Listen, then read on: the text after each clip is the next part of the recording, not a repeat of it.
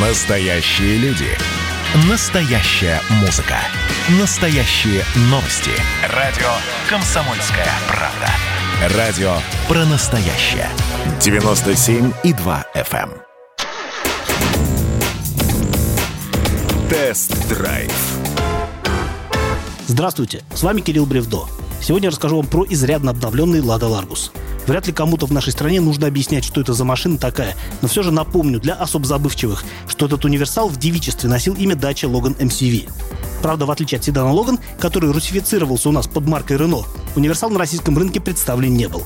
Однако в 2012 году эта машина обосновалась на сборочном конвейере АвтоВАЗа в качестве новой на тот момент модели «Лады», получив имя «Ларгус», которое в переводе с латыни означает «щедрый». Дескать, это название подчеркивает особую практичность автомобиля, обусловленную его вместительностью и широкими возможностями трансформации салона. Как вы яхту назовете, так она и поплывет. Как вы яхту назовете, так она и поплывет. Надо сказать, с практичностью у Ларгуса и в самом деле все отлично.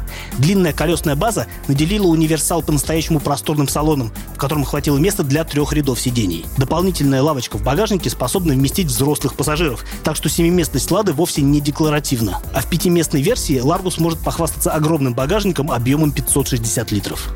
Впрочем, таков Толятинский сарай был с самого своего рождения. А благодаря только что проведенному рестайлингу Лада стала симпатичнее и удобнее. Но давайте все же по порядку. Самое изменение претерпела передняя часть машины, которая примерила на себя фирменный X-Face. Его придумал дизайнер Стив Маттин, для которого работа с Ларгусом стала дембельским аккордом. Ведь сейчас британец уже отошел от руководства центром стиля АвтоВАЗа. Таким образом, Ларгус теперь стилистически зарифмован с другими моделями Лады. Решетка радиатора, бампер, крылья и капот теперь новые. Фары тоже. Они здесь точно такие же, как у Логана и Сандера второго поколения.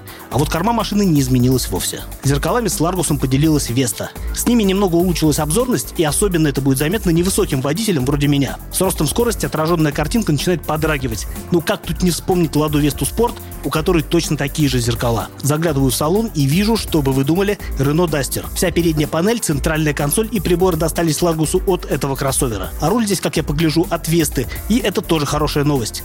Во-первых, на нем теперь есть кнопки управления музыкой, круиз-контролем и ограничителем скорости. Во-вторых, еще одна неприметная кнопка включает обогрев баранки. Ну, наконец-то! Мультимедийка с цветным тачскрином знакома по бюджетным моделям Renault. И хотя по нынешним временам она простовата, раньше у Ларгуса и такой не было. Здесь даже навигация есть, хотя вряд ли кто-то будет ей пользоваться. Особенно с учетом того, что головное устройство прекрасно ладит с смартфонами благодаря поддержке Apple CarPlay и Android Auto. А значит, позволяет пользоваться человеческой навигацией вроде Google Maps. Только нет на карте этой точного ответа, где теперь мой дом.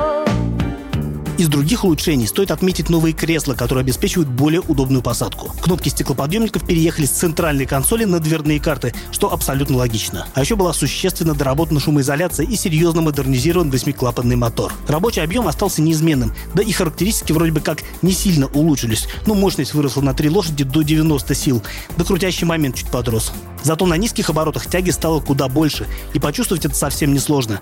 Рядная четверка отлично тянет снизов, позволяя трогаться с самых холостых оборотов даже без добавления газа. А если надо, то мотор весело крутится до отсечки. Отличный характер для городской езды. Пересмотр конструкции двигателя дал возможность избавиться от так называемого нулевого ТО, регулировку зазоров клапанов теперь следует проводить не чаще, чем раз в 90 тысяч километров. Расход масла снизился, а заявленный ресурс вырос со 160 до 200 тысяч километров. Цены, конечно, подросли, но в разумных пределах. Базовый Ларгус стоит 705 тысяч рублей, а самая доступная семиместная версия обойдется как минимум в 832 тысячи.